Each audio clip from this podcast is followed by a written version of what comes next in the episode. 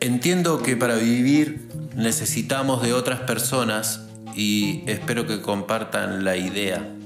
Si pienso un poquito apenas, me doy cuenta de que desde que me levanto a la mañana hasta que pongo la pava en el fuego y nada más, me valgo del trabajo de tantas personas que parece mentira.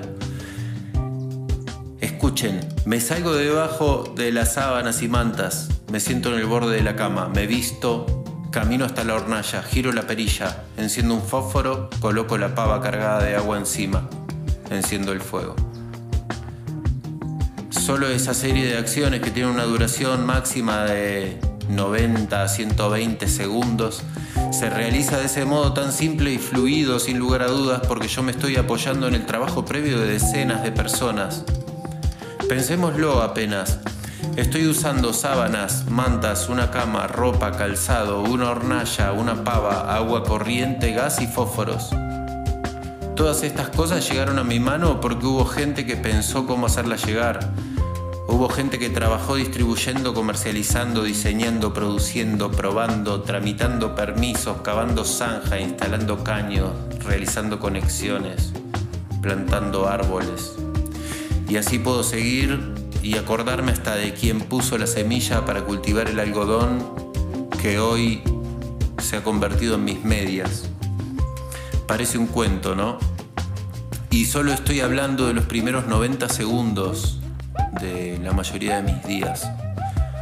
Si registramos que contamos con otros todo el tiempo, que intercambiamos formas, ideas y modos, entre otras cosas, y traemos esto a la conciencia, podemos convertirnos en mejores personas y empezar a tenerlo en cuenta para el trabajo y la vida, así como contamos con nuestra billetera, con una caja de herramientas, con, con nuestros contactos.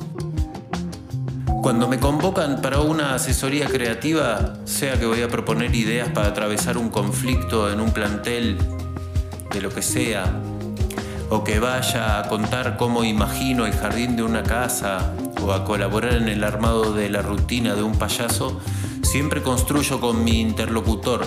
Ninguna de todas las ideas que me llegan se completa solo conmigo. Siempre está quien la solicita, quien me acompaña.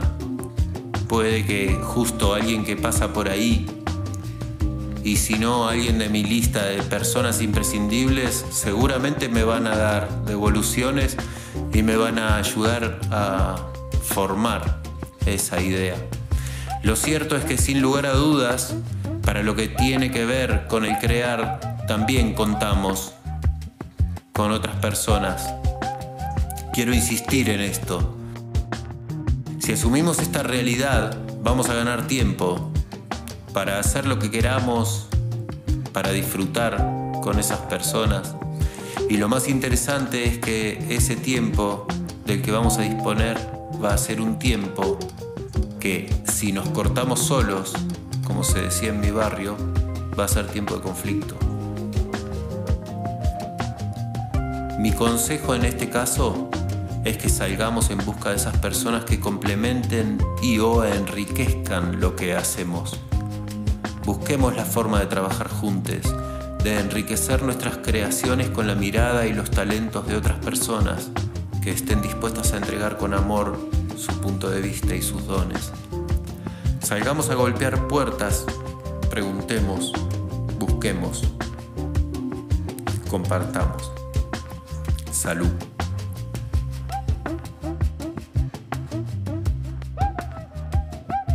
Coaching para escena www.coachingparaescena.com.ar